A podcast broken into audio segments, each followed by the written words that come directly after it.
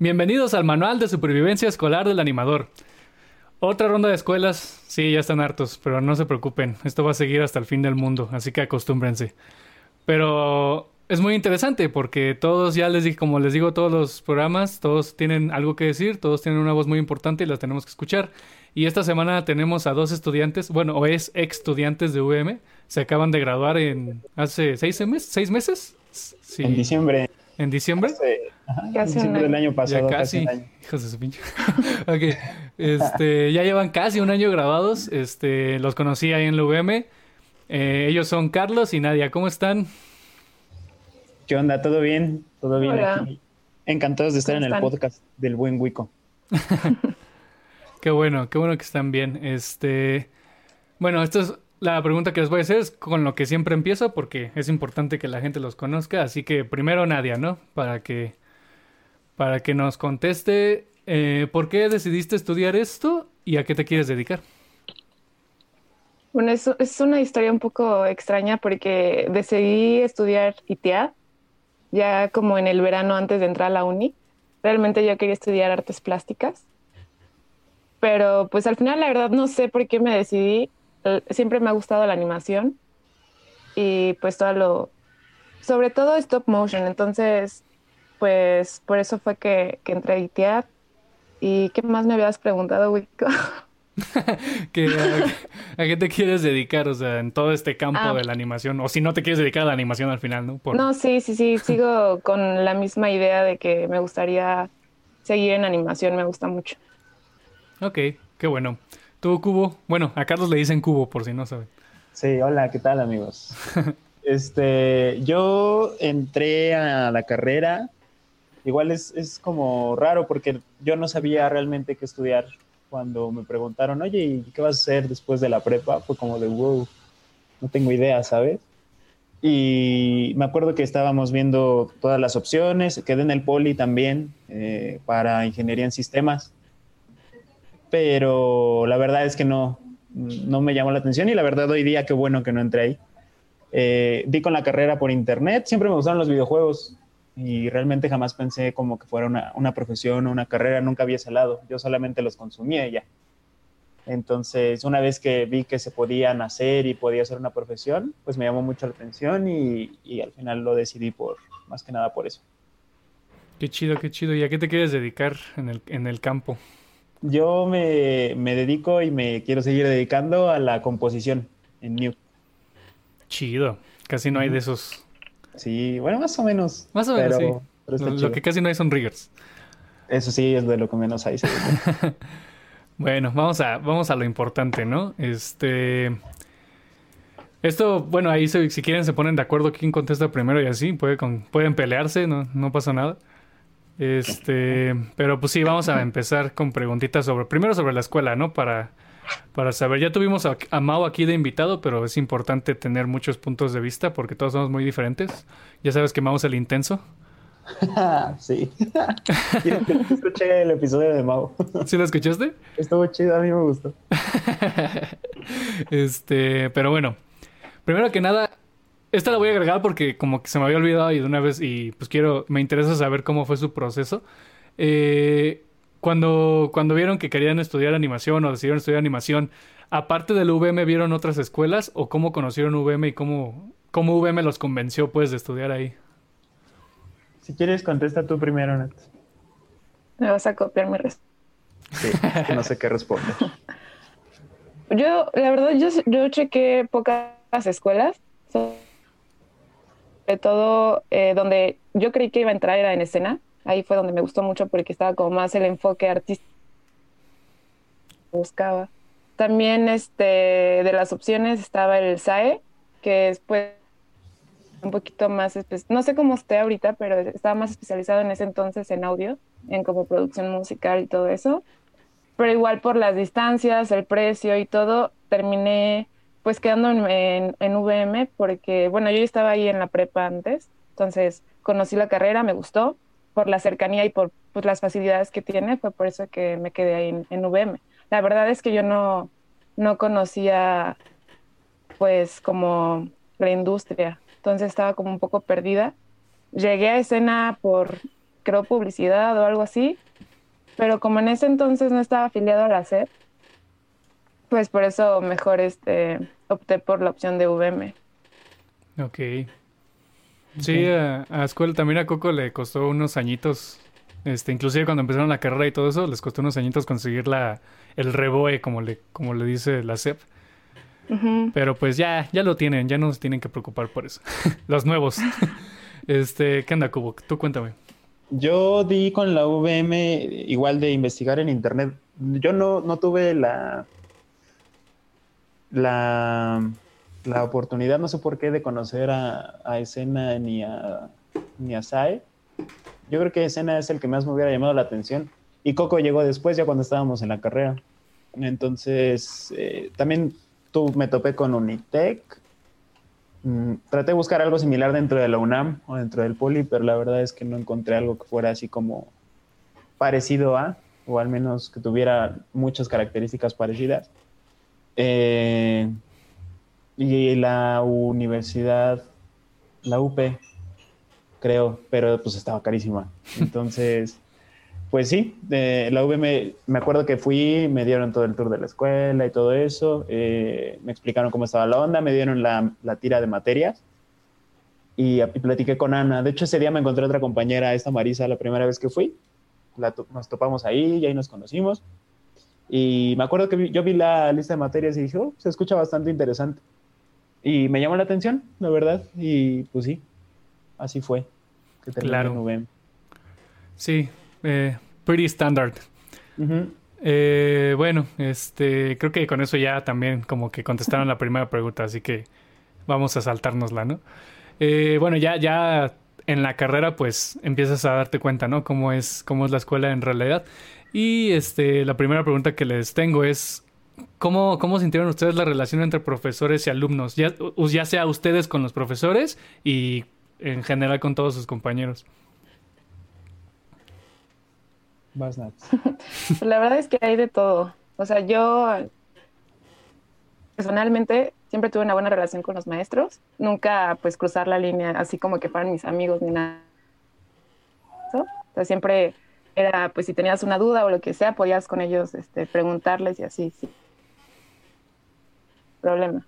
Pero pues sí hubo casos de, de compañeros que luego sí tenían sus roces con los maestros. Yo creo que ustedes ya saben más o menos quiénes, pero pues sí varía. Depende también como de la personalidad y de la persona realmente. Sí, claro. Sí, ¿Qué opinas, Cubo? Había muchos.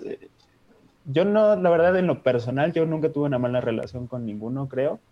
De hecho, creo que sí, no, realmente no, pero lo que sí notaba mucho es que a veces había maestros que no tenían la. Tenían el conocimiento, pero no sabían cómo, cómo transmitírtelo, cómo explicártelo de manera que tú entendieras. Eh, y también siento que había unos que es que es, es, es, muy feo cuando sucede, pero es que tienes que tener también saber cómo controlar un salón, no cómo controlarlo, sino cómo hacerles entender que tú eres el maestro y hay límites que no pueden cruzar.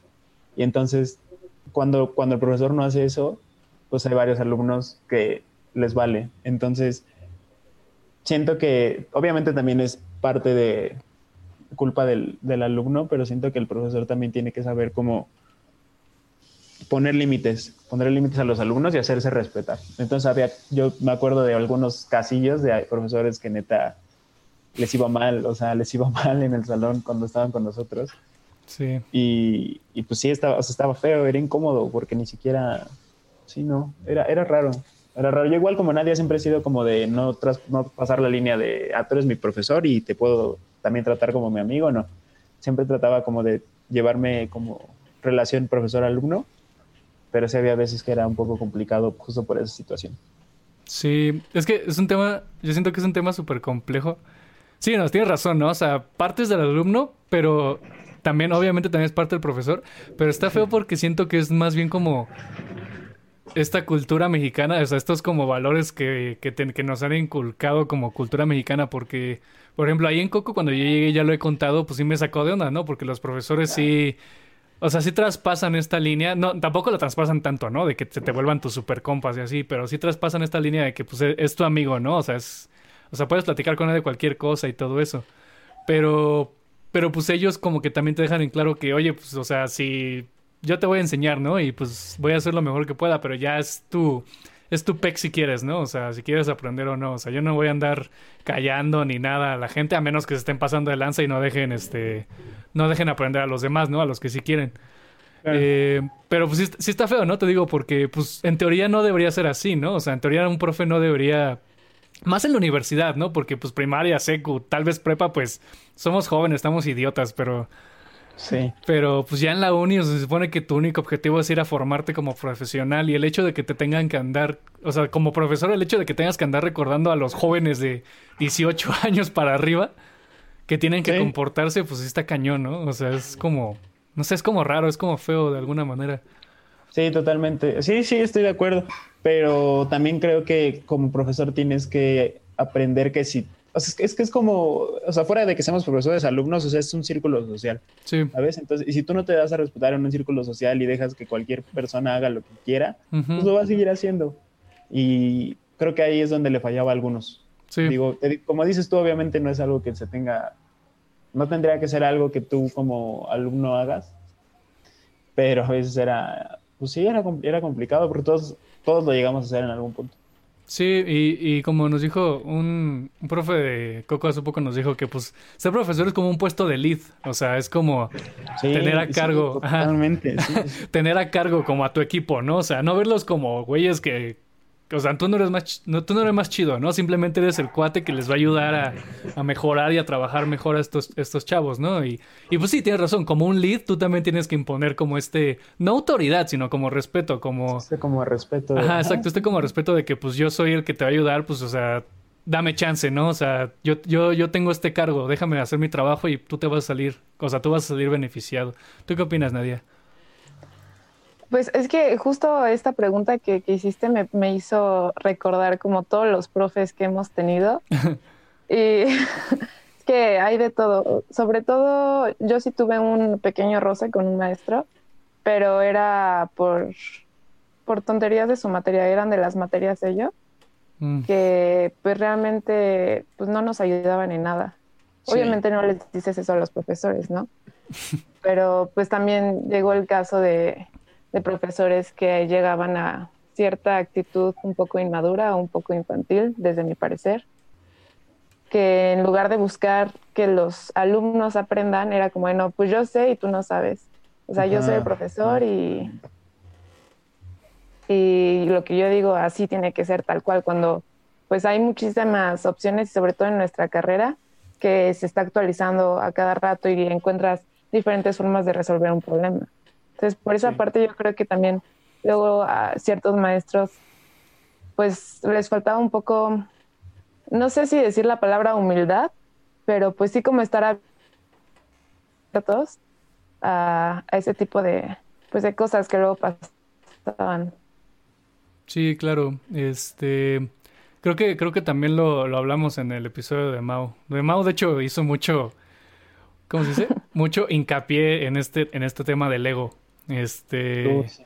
Que sí, o sea, que luego, luego nos gana, inclusive también a nosotros, ¿no? O sea, porque luego también nosotros creemos que algo es de una manera y pues nosotros también tenemos la razón, pero pues creo que al final termina siendo un problema como de...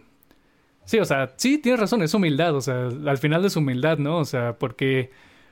Pues no sé, o sea, yo, yo, aunque yo llegue a ser profesor, aunque llegue a ser, o sea, alguien que neta ha tenido una trayectoria muy buena, pues tampoco voy a llegar con los nuevos alumnos a decirle que están bien güeyes, ¿no? Y a imponerles como yo sé, porque pues a mí no me enseñaron así, o sea, los profes que yo tuve, muchos profes de los que yo tuve, pues nunca, nunca me dijeron que, que esta nada más la única forma que se hacía y te chingas, ¿no? O sea, creo que pues tal vez les faltó eso a ellos, tal vez les faltó como que esta parte de pues de tener un profesor que simplemente los apoyara de cómo ellos resolvían las cosas y no necesariamente les dijeran que solo hay una manera de hacerlo, ¿no? Y pues lamentablemente estas cosas se van pasando generación por generación, pero pues hay que cambiarlas de algún momento.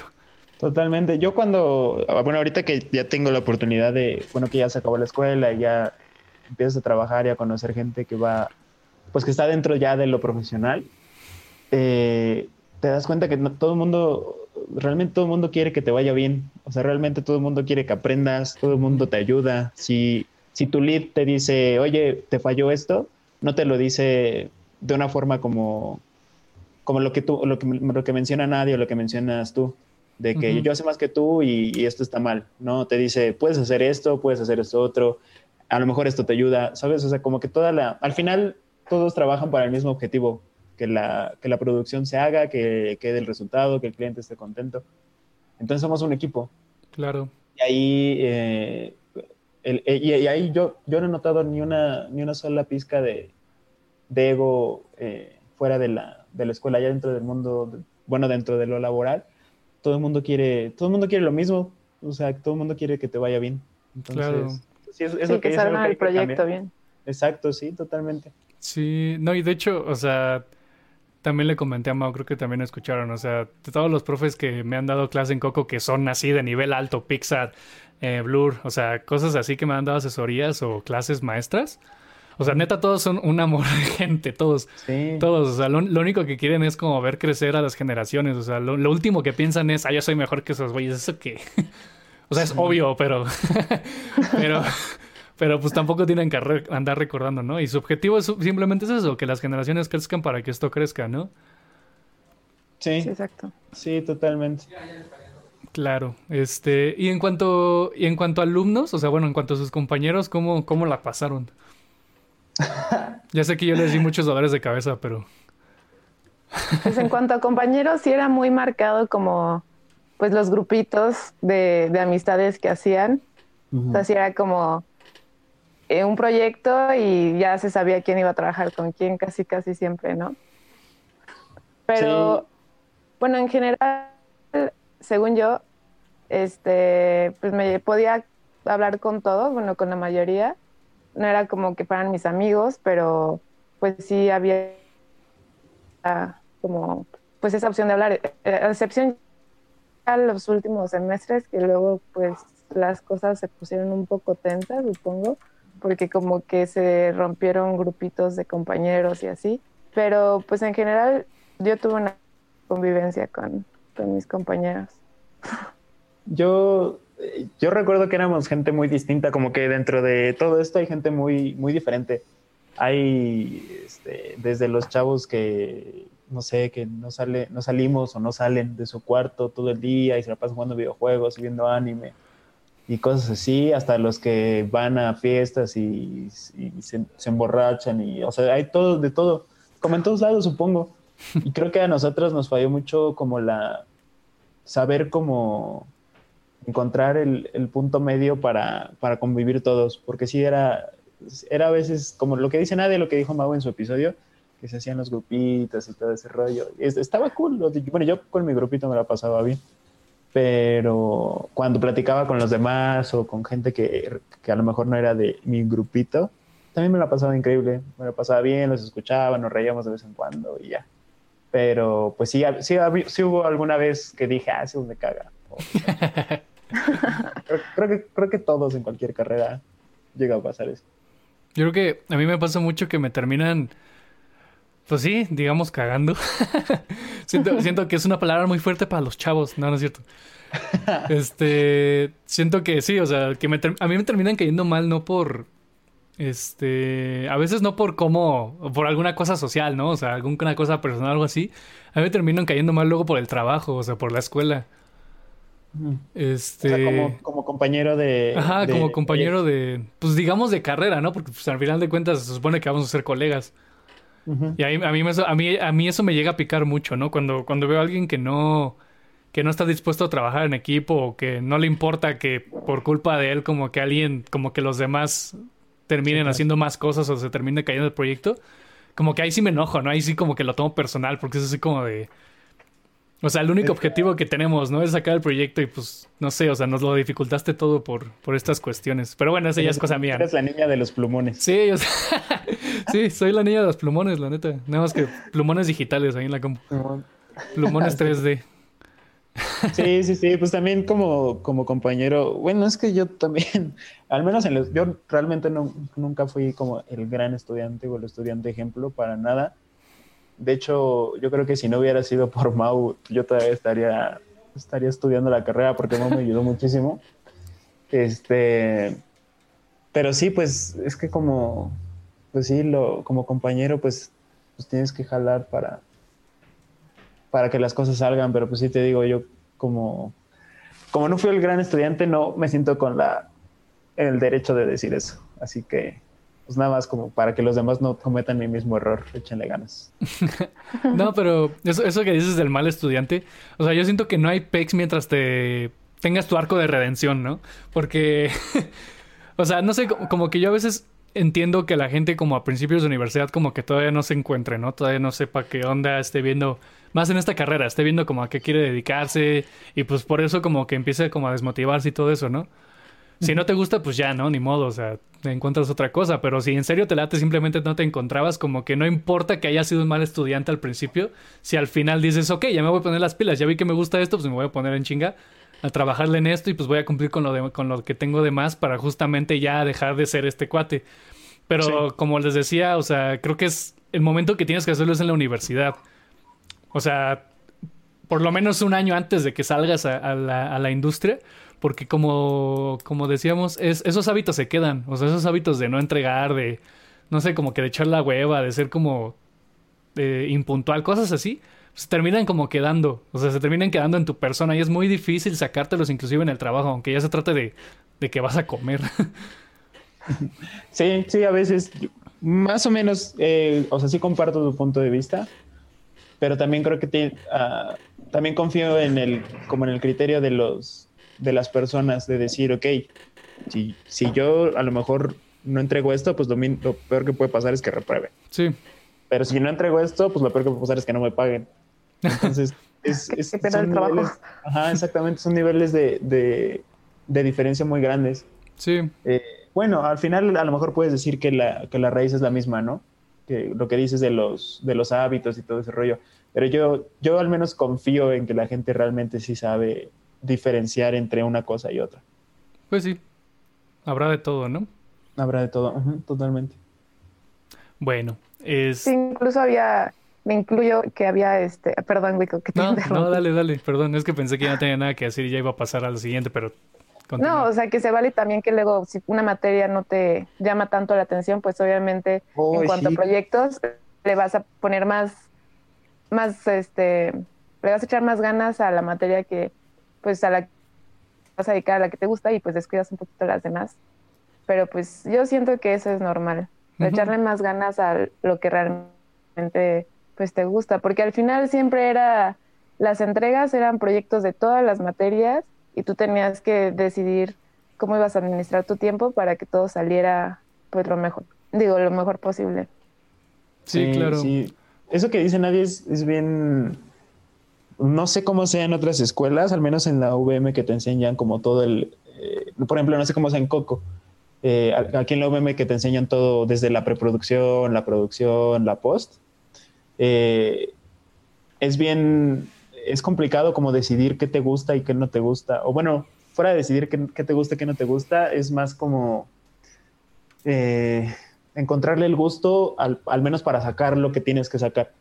A mí me pasó mucho, eh, por ejemplo, en, no sé, Photoshop o incluso Maya, a mí en 3D, como modelar y todo ese rollo, soy, soy basura, así mal.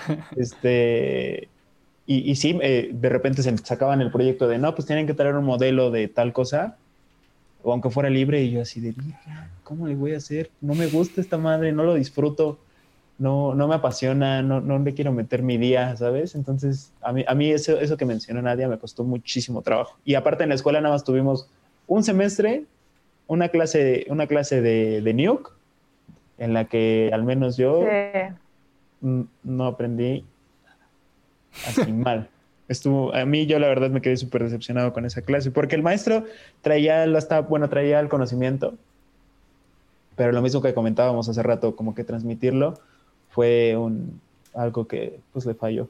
Sí, es muy difícil. Creo que, creo que tú llevaste conmigo esa materia, ¿no, Cubo? Porque hubo una generación o los que se atrasaron que luego llevaron esa materia, pero creo que al final el profe ya no podía dar la clase, no sé, siempre estaban como en recreo en, esa clase y pues es, es triste porque si te toca esa suerte que tú quieres dedicarte a efectos especiales y estás esperando esa clase y que te toque justo que el profe se salga a la mitad del semestre o, o que estén cambiando de profes, pues, pues sí está feo, la verdad. Sí, por supuesto que sí. Aparte, sí, como dices, es como, pues si te toca esa suerte de que tú eres el güey que quiere estudiar, pinche noob, y el profe de repente, como dices, deja de ir. Yo estaba en el grupo en el que dejó de ir. Ah, pues sí. O sea, sí te tocó mala suerte a ti. Sí, pues sí. Afortunadamente yo aprendí que en otro lado, que también este, tuve la fortuna de que alguien me enseñó. Entonces, a, lo mejor no me pegó los, lo, lo, que no fue tan grave para mí, pero si alguien en algún punto no, no, no tenía experiencia antes y dijo, ah, mira, esa clase se ve chida, y de repente se encontró con que el profesor dejó de ir a las tres semanas o cuatro semanas, pues sí te quedas así como de virga y luego. Sí, yo creo que ese es un factor que luego pues sí afecta mucho la dirección de pues los que se están formando, por ejemplo, pues si tú ya tienes una mala experiencia con la clase de modelado y era lo que te gustaba y te quedas con ese mal sabor de boca, pues al final puede que sigas tú investigando aparte y sigas dedicándole el tiempo a modelado o, sirva, o sea que tú digas, no, pues esto no es lo mío, no me gustó la clase, no es lo que esperaba y termines por cambiar de, rumbo. Sí, y también... Yo creo que eso es como difícil, sobre todo en, en el M, que luego sí había ese tipo de cosas con los profes. Sí, y, bueno, fuera, fuera de, del contexto de, en el que se encuentre la, la persona que esté escuchando, si o sea, si estás en alguna situación similar o, lo que sea, o te sientes así como de chale, yo quería esta clase y valipito, o, o cualquier otra cosa, no tiene que ser eso específico, pero si te sientes como identificado en la sensación, eh, o sea, que no se les olvide que pueden seguir aprendiendo desde casa, en internet, eh, ahí están todos los cursos que, que se imaginen, o sea, y, y, enseñados por gente profesional de producciones grandísimas, o sea, en internet pueden aprender todo. O sea, no dejen que no se desmotiven por una mala experiencia en una materia, porque reprobaron. O sea, las cosas toman tiempo. También perfeccionarlas toma tiempo. Entonces. exacto. El truco es este. Pues ahora ya que nosotros que terminamos la escuela y podemos como decir un poquito más a los que van empezando, pues el truco está en dedicarle el 100%, no solo en las clases, donde más tienes que esforzarte, más tienes que tú investigar y llevar las dudas con tu profesor, pero ya que tú hayas pues investigado, ya que tú hayas este, preparado, porque pues yo siento que eso fue mucho de lo que, sobre todo los primeros semestres, me faltó a mí, que yo entré muy, pues de todo lo que tú puedes aprender solo, o sea, no necesitas realmente pues la, ir a la escuela para aprender, sobre todo en si quieres animación, si quieres efectos especiales, ahorita pues puedes te entrar un buen de cursos y aprender muchísimo. Sí. Y es como, pues, complementar tu educación, pero aparte tú también, pues, practicar, investigar, todo eso. Claro. Sí. Esto creo que es un punto que tocamos todos los episodios y las vamos a seguir tocando todos los episodios porque es básico y, y, yo creo que más para esta carrera. O sea, creo que nunca dejas de aprender. Y tocando el punto de, de esto de Ah, caray, se me fue la onda. se reseteó, güey. Me reseté. es que como que ya tenía que, iba a decir y como que de repente pasaron a lo de aprender aparte y yo, ah, sí, y como que se me fue el pedo de lo que te iba a decir. bueno, yo soy partidario de que hablen con los profes, o sea, sean honestas con los profes en cuanto a su materia. Ya me acordé de qué, de que le echen más, más, ganas a unas materias que sí les gustan que a otras. Yo, yo también estoy completamente este, de acuerdo con eso. La neta es que yo he dejado materias muy, no muy atrás, pero o sea, sí, no les he echado ni la mitad de ganas de lo que le he hecho a otras que sí me interesan más. Este, y es completamente válido, o sea, la verdad es que yo siento que es completamente válido, siempre y cuando no seas gandalla, porque, porque una, una, una cosa es, este, de plano como que no entregar. O sea, de plano como que, ajá, que te valga. Una ah. cosa es eso, este, que, te, de, que de plano te valga la materia, porque eso es como una, es como faltarle respeto de alguna manera al profesor. Este, y otra cosa es que, no sé, yo soy muy partidario de que vayas con el profesor y le digas, oye, La neta es que yo soy muy 3D. Yo no dibujo para nada. O sea, yo me quiero dedicar específicamente como por ejemplo a Cubo. Yo soy, yo soy de compo, yo no voy a dibujar. La verdad es que yo, yo no este. no. No, o sea, no, no se me va a dar. O sea, como, este, nada más, o sea, para que sepas, ¿no? Que pues a mí me va a costar un buen y todo eso. O sea, yo, yo creo que con que sean esos, que tengan esa sinceridad con los profes, puede ayudarte mucho por lo menos con, con, buenos profes, ¿no? Si te toca un profe que, pues, como hablamos antes, tiene muy el ego muy arriba y él cree que es a huevo como debe ser él, y si no te ayuda en ese aspecto, si no te comprende, pues ya, o sea, pues lo siento, amigo, pues nada, a ver cómo le haces, pero, pero sí, o sea, no traten de ser como, traten de tener como esta sinceridad, como esta comunicación con los profesores que puedan, o sea, oye, no, no sé, o sea, me va a costar mucho esta, esta materia, ¿no? O sea, dame chance, o sea, entiéndeme que estoy medio manco para esto. Este, sí. y este, y ayúdame, hay profes que sí lo entienden. Hay profes que, o sea, sin que tú les digas, ellos ya saben a quién le cuesta más trabajo o quién sí va para esa área y pues les exigen más. Y pues sí hubo muchas, muchas veces que, que, así pasaba. Por ejemplo, si sabían que ese chavo era bueno en progra, pues obviamente el profe iba a, a subir como el estándar y le iba a calificar pues un poquito más estricto que a los demás yo creo que sí, sí pasaron varias materias que hacían eso de, pues yo sé que tú no, no das para progra, pues obviamente no te voy a exigir tanto como al chavo que se va a dedicar a eso. Sí, y en, todo este, en todo este mundo de, del 3D, la animación, la post, la pre, todo lo que incluye una producción de algún proyecto, eh, hay, o sea, hay, cacho para todos. O sea, si a ti no te gusta dibujar, a lo mejor te va a gustar editar el, el, producto final, o a lo mejor te va a gustar corregir su color, o a lo mejor te va a gustar el audio. O sea, si todavía no encuentran como lo que les gusta, pues dense chance de seguir, seguir conociendo más, eh, más pasos de todo el proceso, porque hay muchos, hay muchísimos, hay unos muy especializados, otros generales, pero si todavía no saben, porque eso pasaba mucho, me acuerdo que los profesores siempre preguntaban al principio, eh, díganme su nombre y, a qué se quieren dedicar. Y mucha gente un semestre decía una cosa y después decía otra, sí, otros cambiaban. decían, todavía no sé, ajá, exacto, y está súper bien, porque conocer todo lleva, lleva mucho tiempo. Sí, claro. Y está bien, o sea, creo que creo que muchos de la carrera entran diciendo que vamos vamos a vamos a dibujar, vamos a hacer concept. Yo les juro que el 80% de, de Coco entra diciendo eso y después cambian de opinión muy cañón. pero, pero está bien, o sea, sí, tienes razón, está completamente bien. O sea, hay un mundo por, hay un mundo por explorar. Y este. Y pues hay que darse el tiempo para ver qué te gusta y qué no. Pero igual, este, creo que es el consejo que le doy también en, en, otros episodios.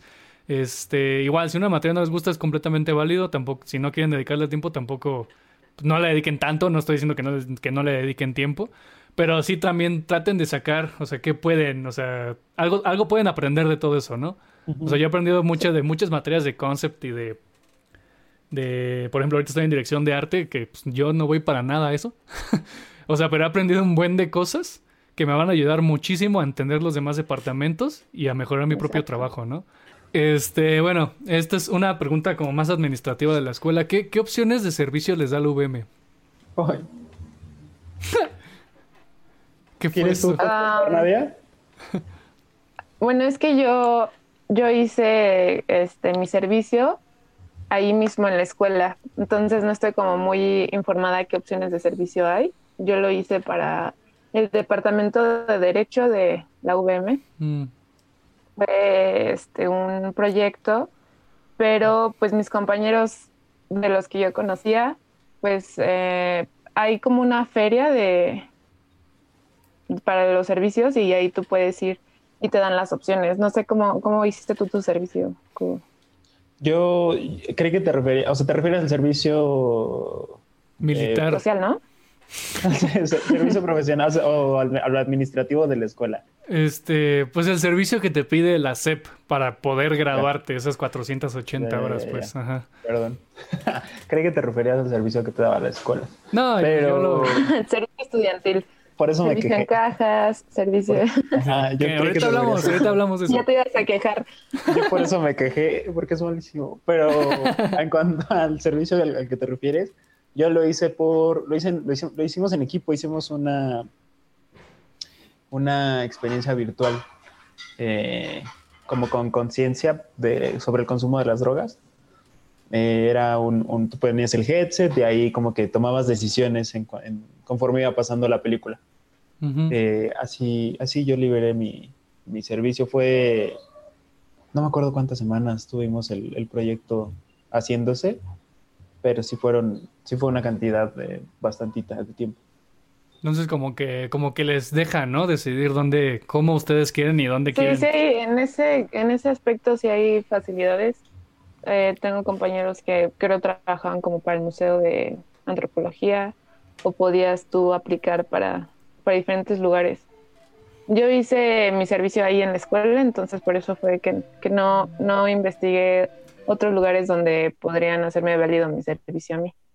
Sí, Sí, yo también fue, fue por proyecto y fue como, la verdad es que lo decidimos así como para que fuera lo más fácil, porque teníamos también muchas entregas. Eh, ya eran los, los, últimos semestres y las entregas estaban, estaban perrillas, entonces sí fue así como de, pues no, al menos creo que todo el grupillo con, lo que, con el que hice, hice el proyecto traíamos la beca y era una, una, diferencia de dinero eh, bastante importante, fuera poco o mucho el porcentaje, era, era una, una cantidad de dinero pues fuerte y, y teníamos la responsabilidad de mantenerla. Entonces como que fue como, hay que hacerlo fácil para que no descuidemos lo importante. Qué inteligentes. Este, ya llegó el de la marimba, aguántenme dos. Deja que suene, que te amenice el podcast. Está chido. Este, bueno, Cubo, ahorita que como entendiste otra cosa, yo quiero, quiero que nos platiques, ¿no? Porque también es muy importante un el servicio administrativo de una escuela. Porque, pues, habla mucho de cómo ven a los alumnos. Si, si los ven como meros números o si los ven como gente que está ahí para aprender y, pues, gente. Seres humanos. Seres humanos, pues. Así que cuéntame, ¿por qué, ¿por qué, te quejaste, Cubo? ¿Por qué te quejaste? Pues es que el servicio eh, administrativo de la escuela es, es bien complicado. Es muy. No sé. Eh, no, no parece que quieran ayudarte. Al menos, eh, digo, no estoy hablando de todos los, los, empleados que trabajan en la VM. Y no me refiero incluso a empleados, me refiero como a cómo está diseñado todo eh, al fin y al cabo los empleados solo están haciendo su trabajo y si te piden algo que tú no les entregas, pues ellos no pueden meterlo en su sistema o lo que sea. Pero pareciera que es como, o sea, como es como hay como muchas trabas para que tú puedas conseguir lo que quieres y todo cuesta y todo se tarda una semana o dos todo semanas. Todo cuesta. Todo cuesta y una cada copia de un documento ya te cuesta. Sí, totalmente. Sí. Y cada, cada semestre va subiendo más la colegiatura y, y no sé, parece que hay, no sé si pasa en todas las escuelas, ¿no? Igual y sí, y solamente nos estamos quejando sin razón alguna, pero al menos yo recuerdo que hacer un, un trámite era así como de, tenías esa sensación como de, ah, verga, tengo que hacer un trámite, a ver cuánto me toma, a ver cuánto me cuesta, a ver cuánto se tardan. Entonces ahí sí, la verdad es que era, y es algo que te lo dice todo el mundo de la escuela, yo no he conocido a alguien que diga, ay, sí, este, vamos a hacer un trámite. O sea, obviamente había... Servicio al 100. Ajá, exacto. obviamente había personas eh, que te ayudaban a hacerlo más fácil y se esforzaban por, porque realmente, pues querían ayudarte a que tú hicieras lo tuyo y ya, ¿no? que hacían con gusto su trabajo. Este, pero... Sí, yo creo que es más como administrativo ya de la VM, no tanto de los empleados de la VM. Sobre todo la, la, las veces que había exámenes, que si tenías un adeudo, aunque fuera de cinco pesos, no te dejaban presentar examen, tenías que ir a no sé qué edificio a sacar que te, te hicieran como una carta de compromiso. sí. Era un relajo y sobre todo en exámenes, pues nosotros que son puras entregas, casi no son eh, pues exámenes escritos, son entregas, pues estar con el estrés de, de que tengo que hacer tanta, tantos proyectos y luego te tienes que ir a formar porque pues en la UVM no solo hay 10 alumnos, hay muchísimos alumnos. Entonces, si te tocaba esa, esa mala experiencia, tenías que ir al edificio de no sé qué, formarte, porque había muchísima gente que igual tenía el mismo problema, que no les dejaban presentar examen o no les hacían eh, válido su entrega si no tuvieras, aunque sea el, la carta de compromiso o el papel que te dieran. Entonces, por esa parte sí estaba feo. Sí, es, es, complicado. tienen, eh, creo que tienen muchas cosas que, que mejorar eh, la institución en cuanto a, a, ese, a ese tenor. Sí, es una lástima porque, pues no sé, o sea, como que te sientes feo, porque de por sí ya estás pagando por la escuela, ¿no? O sea, me acuerdo que yo iba a sacar muchas constancias de estudios porque luego mi mamá en su sindicato luego había convocatorias como de becas, ¿no? Y cosas así. Y pues piden la constancia de estudio, boletas. Y yo cuando yo, yo la primera vez que fui a sacar la constancia de estudio y me entero que cuesta 200 varos. No, bueno, ahí se quedó conmigo. No sé si, no sé si ustedes. No, ya ahorita está muchísimo más cara. la madre.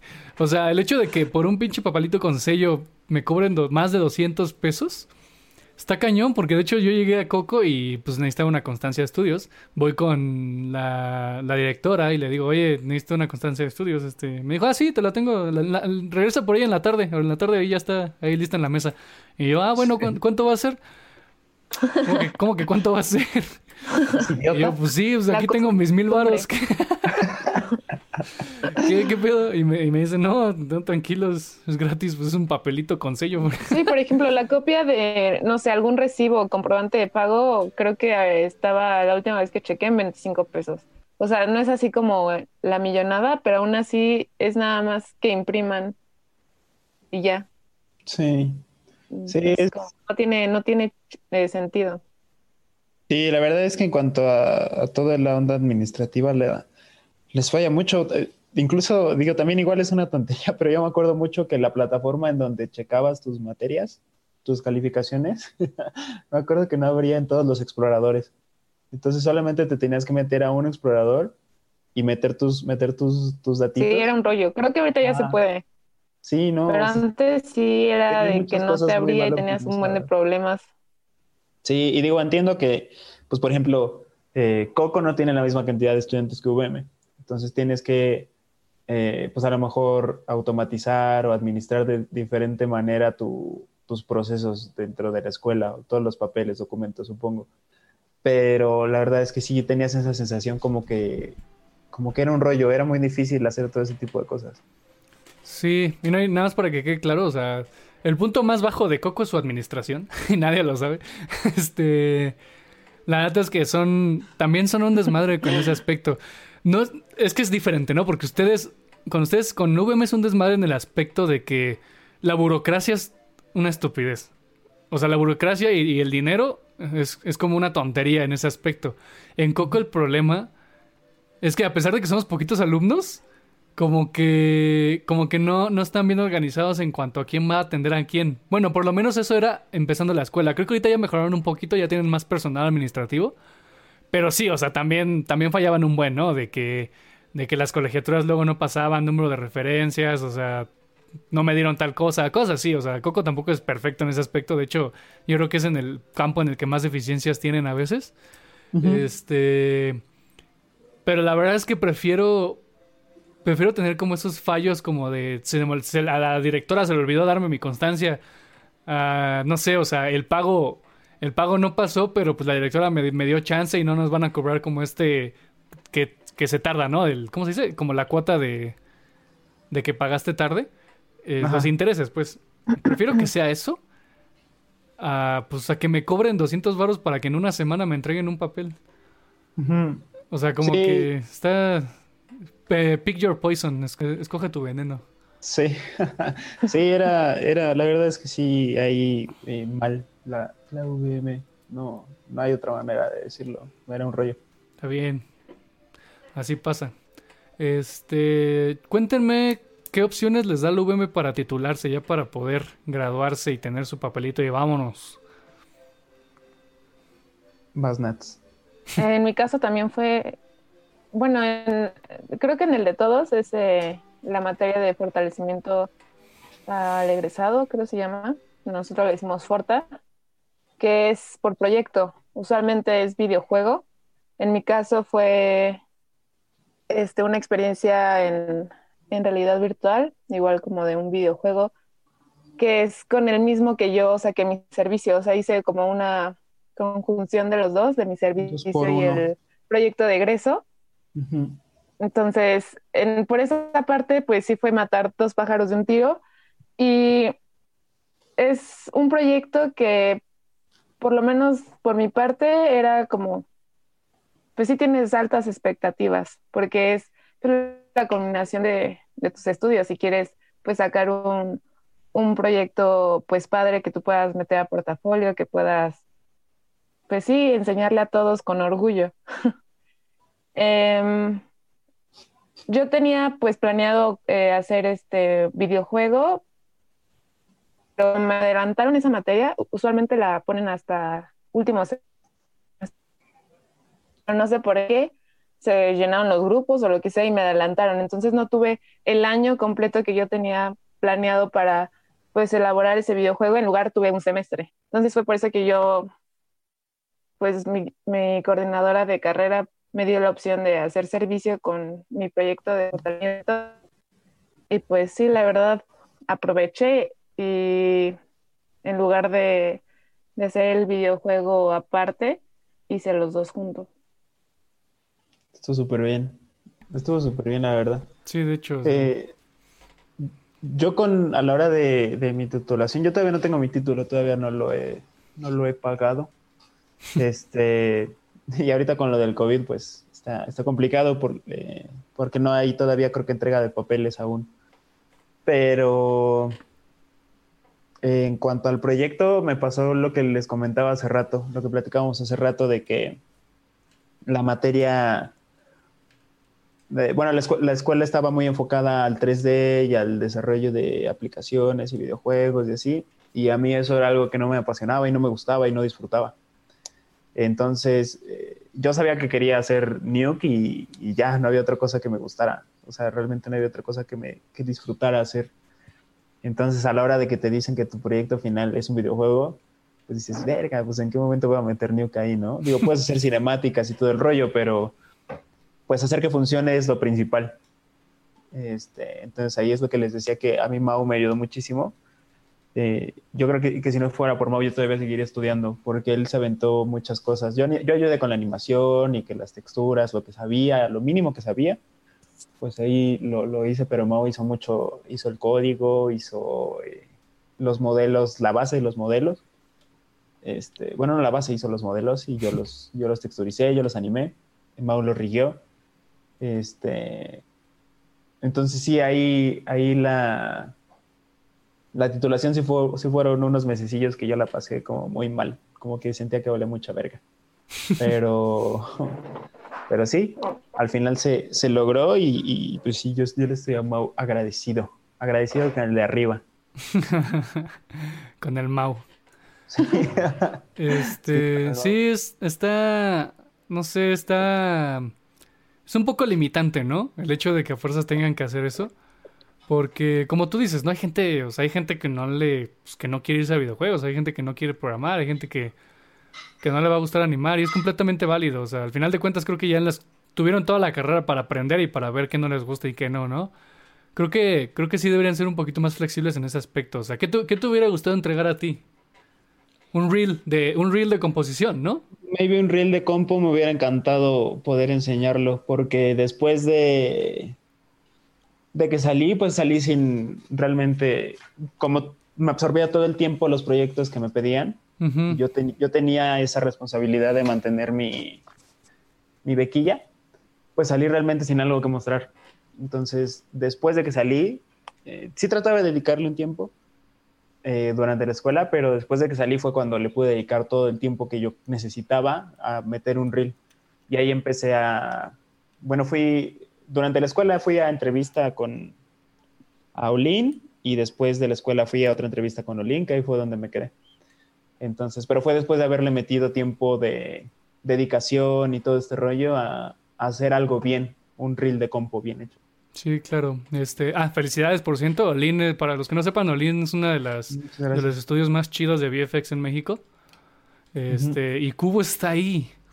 Sí. Se puede, chavos, se, puede. tengo que extender el contrato, pero. Nah, sí, te van a, sí te van a extender, Cubo, tú tranquilo. Hasta ahorita lo tengo hasta diciembre, pero sí estuve tratando de entrar desde el último año de la carrera fue la primera vez que fui. Obviamente no me quedé porque me faltaba mucho. Eh, el segundo año, después de, después de que terminó la carrera, eh, seguí practicando y, incluso entré a otro curso especializado ya de Nuke con un chavo un, que se llama Rodrigo de Gante, que también ha trabajado en Olin y en otras producciones. Tiene su propio estudio, se llama RawFX. este, entonces entré ahí al curso y él me estuvo como dando las últimas como pulidas en cuanto a conocimiento. Y ya lo volví a intentar y entré. Pasó lo del COVID, no se armó. Fue todo un rollo, fue todo un rollo, pero ahorita ya estoy. Qué chido, qué bueno, como me da mucho gusto que, estén. Luego platicamos ahí de, unos proyectitos, ¿no? Porque me interesa tenerte en un equipo. Pero bueno. claro que sí. este, Nadia, ¿a ti, ¿a ti qué te hubiera gustado, o sea, hacer? Porque, bueno, no sé, si te gustó mucho hacer tu proyecto de lo de lo del servicio está chido, ¿no? Pero... No, me gustó haberme graduado con, con, ese proyecto porque uno no era un proyecto de mi elección, o sea, era un proyecto que ya habían trabajado semestres anteriores, que se tuvo que hacer una reestructuración desde cero porque tenían un relajo. A mí me hubiera gustado hacer una animación, pero bien, o sea, con texturas, con luces, todo bien. Eso me hubiera gustado a mí. De hecho, creo que una vez se lo comenté a la coordinadora que si podía hacer ese proyecto. Y creo que cuando le, le hice la pregunta iba como a mitad de carrera y me dijo que pues ahorita nada más era videojuegos, pero pues chance después si lo planteaba bien podría verse la opción de hacerlo, pero pues ya al final no, no terminó así haciéndose el proyecto. Pero me hubiera gustado haber hecho una animación. Claro. Sí, pues, al final de cuentas es lo que a lo que me hubiera gustado, bueno, a lo que quiero dedicarme. ¿Animación en, en 3D, Nats, o, o cómo te hubiera, qué tipo de animación? Oh. Sí, 3D. No, sí me hubiera gustado 3D. Sí, la neta es buena, ¿eh? Ya, ya, ya vi sus animaciones. De hecho, en un proyecto que estamos juntos, Cubo, este, nadie y yo trabajando con unos de Coco y con Mau. De hecho, también Mau nos ayudó en el rig. Sí, sí me dijo. Este, la animación de nadie quedó bien, padre. O sea, ya como que sus, sus pruebas de animación en cuanto a personalidad del personaje y caminado y todo eso. Estaban chidas. Estaban bien chidas, pero... Está muy bien. Pero bueno, este, creo que, creo que es un punto que, que necesitan saber para el VM. Porque siento que es un punto muy importante para las carreras de cualquier escuela, o sea, Sena, Coco, Sai, bla, bla, bla. Es muy importante saber cómo te vas a titular.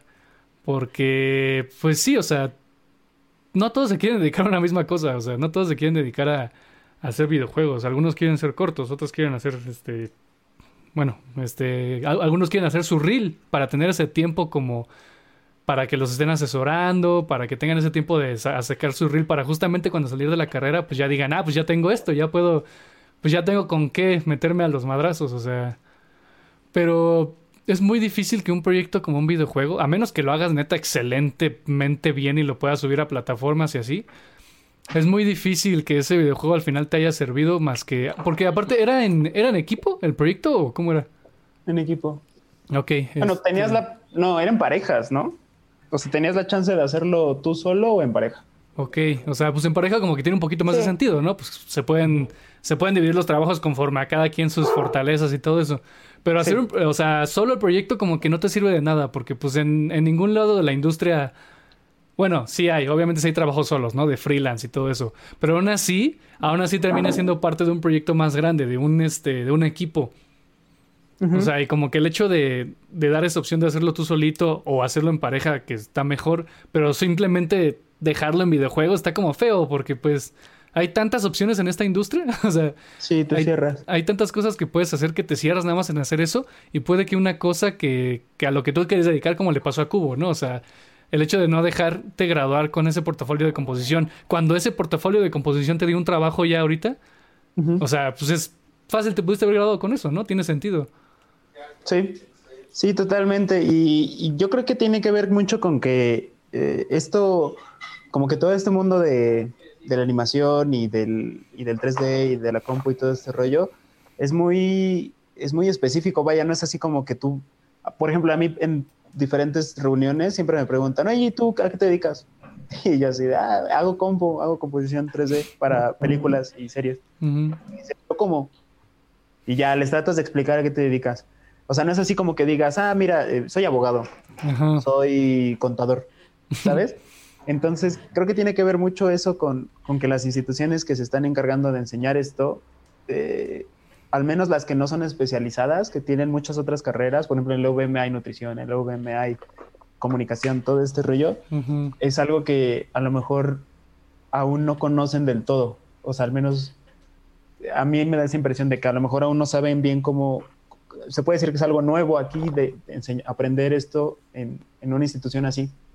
Entonces, a lo mejor ahí es donde, a lo mejor con el tiempo irán mejorando, ¿no? Sí.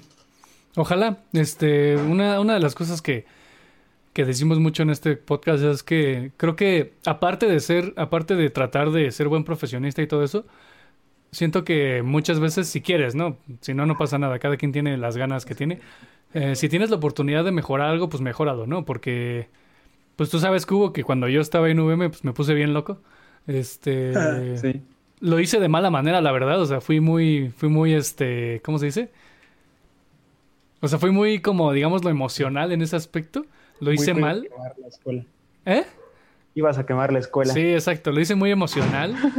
Pero al final de cuentas, mi, último, mi objetivo era que las cosas mejoraran en el UVM. O sea, lo único que yo quería es que hubiera mejores profes, que el plan de estudio cambiara pues ciertos sí, que Te, que te oyeran. Ajá, exacto. O sea, que te escucharan. Aparte que traías una perspectiva más... O sea, yo siento que en ese, en ese punto traías una perspectiva un poco más real sobre cómo son las cosas en saliendo de la escuela. Porque una cosa es la escuela y otra cosa es salir de la escuela y trabajar. Sí. Son totalmente cosas diferentes. Entonces, Hueco cuando entró a cuando conoció Coco y fue, creo que tomaste curso primero, ¿no? Te ganaste un curso. y, un curso.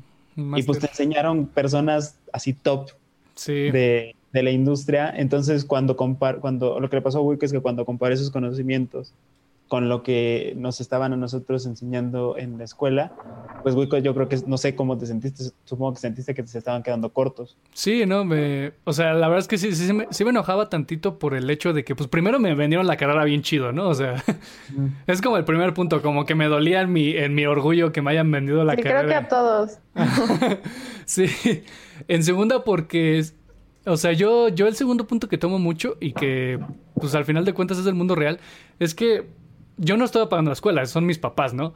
Pero pues al final de cuentas mis papás están invirtiendo en mí, o sea, están invirtiendo en que yo vaya a ser un buen profesionista y pues también porque me quieren, me aman y todo eso, ¿no? Este y todo eso. Y todo eso. y este, pero al final de cuentas yo si si yo no veo que no me si no me está sirviendo, si no estoy aprendiendo, si no estoy cómodo, pues al final de cuentas ese dinero mucho de ese dinero se está desperdiciando. Sí. Mucho de ese dinero sientes que no lo está valiendo. tu derecho, ¿no? De de exigir. Claro, o sea, porque pues al final de cuentas, sí, obviamente tú como estudiante tienes la responsabilidad de cumplir, de, de, respetar a, tus, a los profesores y todo eso, pero al final de cuentas tú eres el que también está pagando un servicio. Y si sientes que ese servicio no es lo suficiente, o ya lo comprobaste como yo, porque si yo no hubiera ido a Coco, yo creo que me hubiera graduado con ustedes, carnales. Este, si, si yo no hubiera dado a Coco, yo no me hubiera abierto los ojos. Pero en cuanto abría los ojos de, de todo lo que es la industria en general, cuando Coco me enseñó que no solo es el cuate que aprendió cursos en YouTube, sino que neta ha trabajado en la industria, ha tenido experiencias.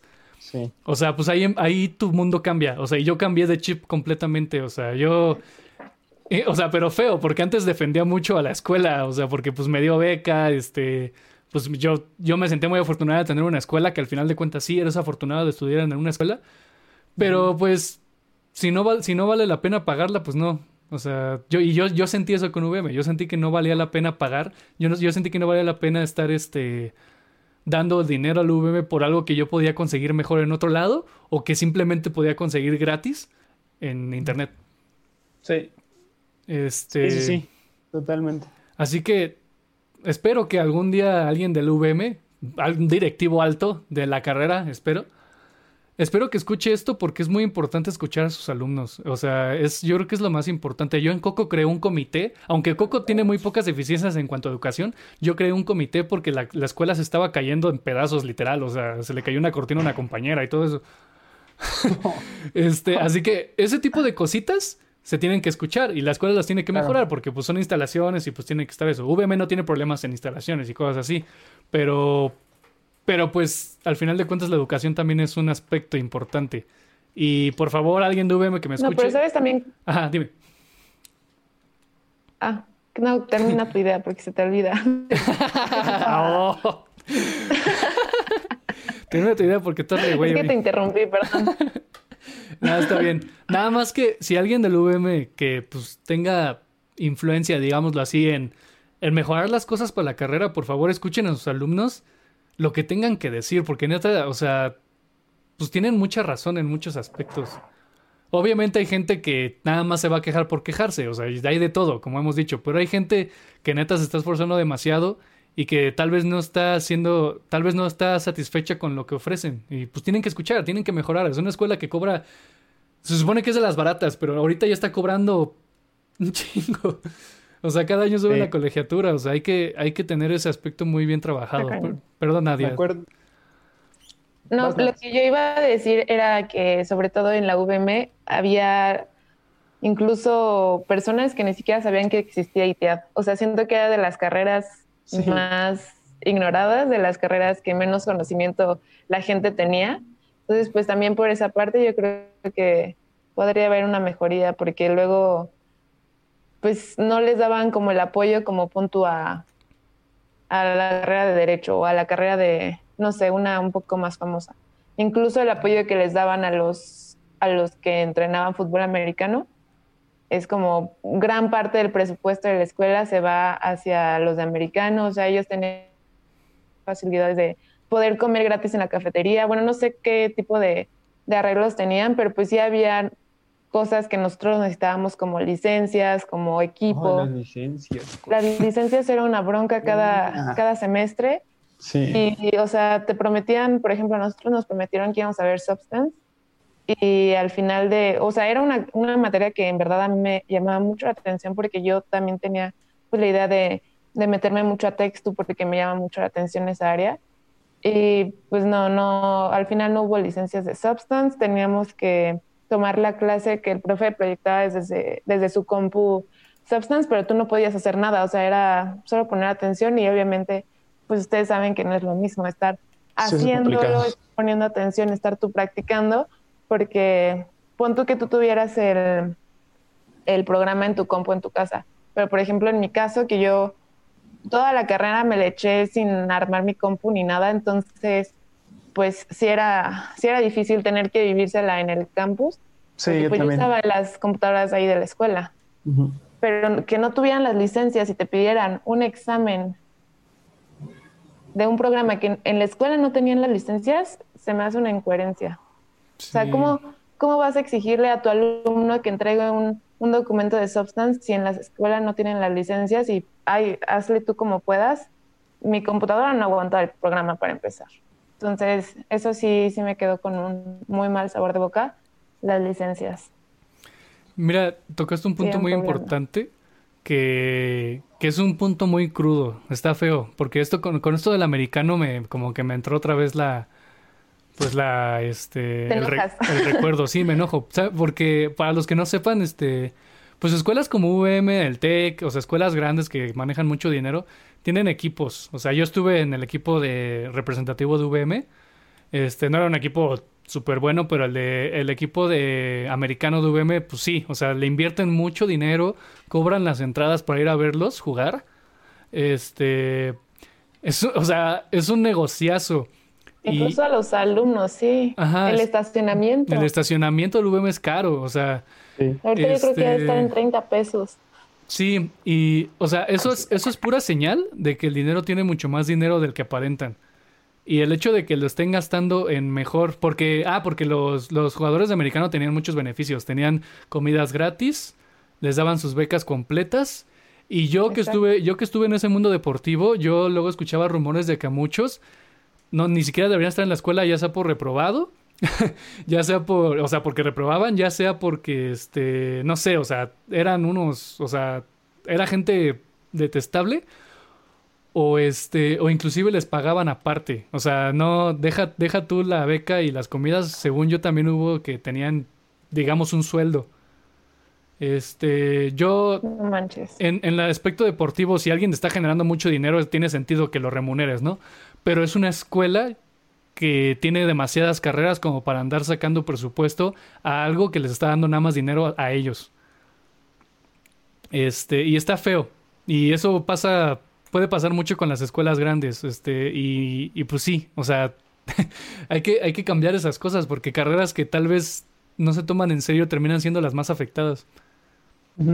Este... Sí, y también... había otras carreras que tenían deficiencias, por ejemplo, en fisioterapia yo recuerdo que antes había un consultorio y tú como alumno podías ir gratis a que te dieran terapias. Terminaron cerrando eso y muchas cositas. Igual yo estuve eh, haciendo, yo tenía beca deportiva en la prepa y igual se veían unas deficiencias cañonas. o sea, imagínate cuánto tiempo ya tiene eso de que le dan preferencia a los de americano cuando hay muchísimas áreas en las que podrían mejorar, mejorar en la escuela, muchísimas cosas que hacen falta, no solo para ITEAP, sino para, supongo, para más carreras. Este, no, y ahorita que me acuerdo también hubo, hubo un momento también feo que empezaron a, empezó a haber mucha inseguridad afuera de la escuela. Era justo lo que iba a decir. Ajá. sí, dilo, dilo tú, Cubo, porque yo ya me enojé. Pasó... o sea, ya ahorita pues te ríes, pero en el, en el momento... Digo, ya estaba... Pues, pues somos mexicanos y de todos sacamos un puto chiste, pero... en, pasó, no me acuerdo en qué semestre fue, que eh, creo que, no estoy muy seguro, yo escuché rumores, yo no vi nada, pero que según está bien secuestrado a alguien cerca de la escuela. O sea, cerca de la escuela te digo, afuera. A una calle. Sí. Ajá. Entonces, hubo incluso, se hizo una, había, yo, yo me acuerdo que había muchos alumnos eh, consiguiendo firmas para, para pedirle a la escuela que pusiera mucha seguridad alrededor, porque literalmente era casi en su puerta, ¿sabes?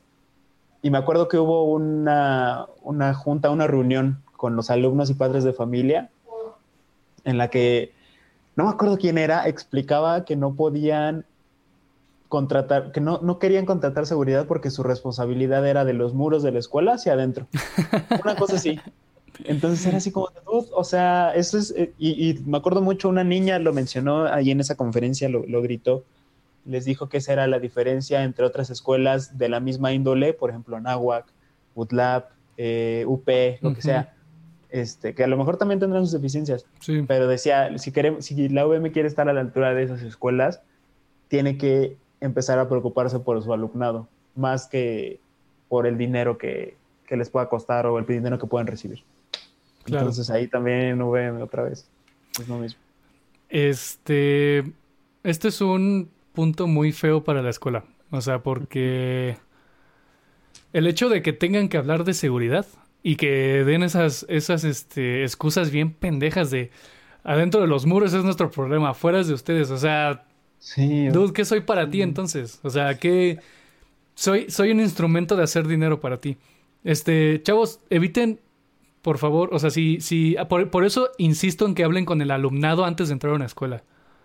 Porque si, si, escuchan, si escuchan esto de un alumno de una escuela, tengan mucho cuidado. o sea, este el hecho, el hecho de que sus alumnos no se, no se sientan como alumnos en la escuela y se sientan más bien como, no sé, como obligados a estar ahí para sacar su título. Sí, este, este ya se convirtió en el podcast de tirarle a la UM, pero, pero pues la verdad es que había muchas cosas que eran raras. Y, justo hablábamos hace rato de, de, cómo cambiar las cosas. Hablaba, tocaste hace rato el punto del, del, ego dentro de la industria y hablábamos de, de, que había que cambiar este tipo de actitudes. Igual nosotros podemos cambiar este tipo de... A lo mejor no voy a ser el director, no voy a comprar VM y voy a cambiar todo eso, güey. Pero a lo mejor tú como exalumno, a, a mí me encantaría entrar a dar clases a VM. Sí para no hacer, para que los alumnos que vengan, que vienen atrás, que apenas estén empezando todo esto, se puedan llevar conocimiento que les va a servir en algún punto, al menos puedan tener clase, ¿sabes? O sea, a, mí, a mí me encantaría hacer eso y es desde lo que hablas, o sea, si tú ya lo sufriste, pues a lo mejor los que vienen atrás de ti no tienen que sufrirlo. Claro. Así se va a llamar el episodio de hoy, pero bueno. Este, sí, chavos. Bueno, más que más que podcast de tirarle al VM, yo, yo soy de la filosofía de que si algo no va, si algo se tiene que evitar, se tiene que evitar. O sea, hay que, hay que ser como, hay que ser sinceros en, en muchos aspectos. O sea, no podemos, no podemos mentirle a la gente sobre las, sobre una escuela cuando sabemos que es que las deficiencias que tiene.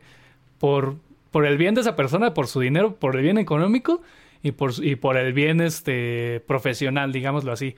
Y, y como dije de Cubo, la neta es que yo también, cuando me salí de UVM, lo primero que estaba pensando, lo primero que voy a hacer cuando sea un buen profesional, cuando tenga ya experiencia, es tratar de conseguir trabajo ahí.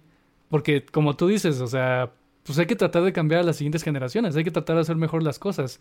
Sí, y las cosas estarán mal y tal vez tengas, a veces tengas que huir de ellas. La neta es que yo huí del VM, digámoslo así. Este, pero la verdad es que yo no, no me voy a ir de, este, de esta vida sin haber como regresado todas estas malas experiencias y hacer las buenas para los demás, pues. Chido que, que empiece, bueno, que tú, siempre has tenido la, la, iniciativa de hacer proyectos, pero qué cool que, que empiece, vaya, que haya, haya personas que, que, quieran animarse a hacer cosas nuevas y a a externar lo que piensan o las experiencias que tienen. Y está chido, yo creo que es algo que ayuda mucho. Digo, estamos aquí para hablar de la industria, de la animación y el 3D y todo esto. Entonces, este, si, si hay alguien que, escucha esto y no sabe si realmente se quiere dedicar a esto, eh, yo le aconsejo que vea mucho, muchos videos de YouTube, eh, muchos eh, breakdowns de cómo se hacen los juegos, de cómo se hacen las películas, videos musicales, todo esto, para que se dé un feeling eh, es mucha computadora, es estar sentado mucho tiempo, pero las personas que conoces eh, dentro de la industria siempre suelen ser personas muy buenas. Y, y la verdad es que cuando ves tu, tu trabajo es, es, bastante reconfortante. Entonces, pues sí, anímense y acuérdense que siempre pueden aprender por ustedes mismos, todo. Claro. ¿Tú, Nadia? Exacto. No pues igual nada? me parece que este tipo de contenido que que estás generando es de mucha ayuda. La verdad a mí me hubiera gustado, pues antes de, de entrarme a esto, haber tenido ese tipo de información acerca de pues, qué opciones tienes para de universidades o si tú decides no estudiar en, en, una universidad y hacerlo todo autodidacta, también es muy válido. También depende mucho de, de tu forma de trabajar. Y pues creo que es, creo que es todo sí vale mucho la pena todo el esfuerzo, todas las horas atrás de la computadora. Yo soy una persona que siempre, tú, ustedes lo saben, yo siempre me peleo con la compu, siempre sale algún tipo de problema.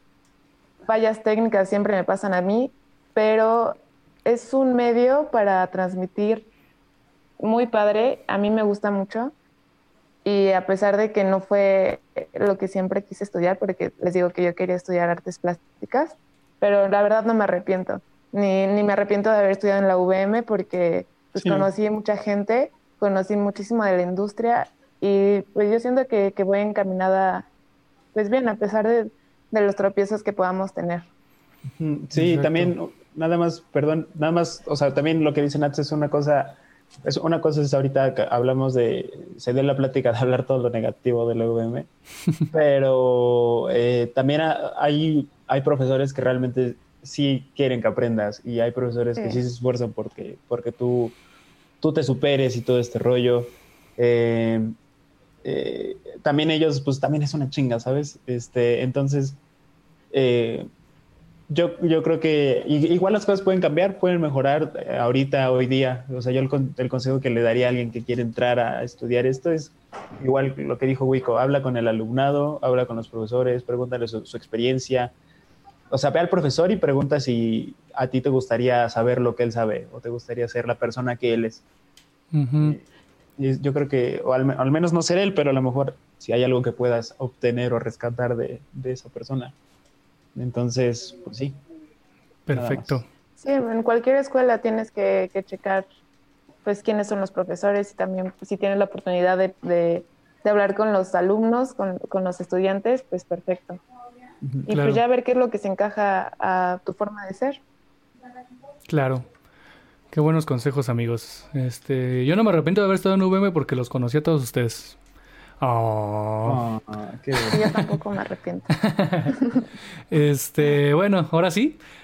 Eh, no es cierto, todavía falta algo. ¿Tienen redes sociales que quieran compartir? Yo no. Ah, yo tengo mis redes sociales personales, todavía no tengo. Eh, Puros memes con cubo. Yo apenas, apenas creé una. compártela, Nat. Tú compártela. Sí, hazle, hazle, así. Es hazle así. Nadia. Nadia. Más abajo, más abajo. Ándale, eh, más abajito, más abajito. Al límite de la cámara. Ándale ahí. Ándale ahí. Ok. Nadie aquí. Guión bajo aquí. Ok. Sí, yo, yo tengo tu red. Ahorita se los pues comparto. apenas he estado subiendo cosas. Sí, es, es muy, muy nueva. Apenas le empecé a subir cosas en este mes. Entonces, No, está perfecto. O sea, pues creo que las redes es lo más difícil de mantener actualizado. Excepto por los memes. Sí, sí. Ah, sí, totalmente. Yo siempre comparto memes. Pero cuando tenga. eh, eh, sí he subido trabajos míos, pero. Ah, bueno, vean el, el- los videos de. en YouTube. Aquí. No, no es cierto. No, eh, proyectos que he participado. eh, eh, va a salir una película de. Es como tipo. eh, habla del COVID. La verdad es que pues yo no la dirigí, ¿no? Pero pues eso habla. Va a salir el siguiente año. también varios, dos que tres videos musicales de, de reggaetón. Hice unas pantallas verdecitas para el remix de una canción que se llama Caramelo y otra que se llama Linda. Y creo que ya, por ahorita esos. Y Cool. todo lo demás viene en camino. Cool. Va, ojalá, ojalá me salga un proyecto después en el que podamos participar todos. Porque yo quiero hacer algo chido. Pero bueno. Luego veremos ese, ese aspecto. Este, entonces ahora sí, esto ha sido todo por hoy, chavos. Muchas gracias por escuchar el podcast de hoy, lunes. Nos vemos el- la próxima semana. Ahora vamos a tener un invitado de SAI por fin. Nos hacía falta SAI, una de las escuelas este, como de renombre, digamos, de aquí de la escuela, digo, del país para animación. Eh, si todo sale bien, porque todavía no lo tenemos confirmado, pero yo creo que sí. Eh, entonces, eso ha sido todo por hoy. Eh, sigan las redes del podcast, están abajo en la descripción y nos vemos. Bye. Bye, chavos. Bye.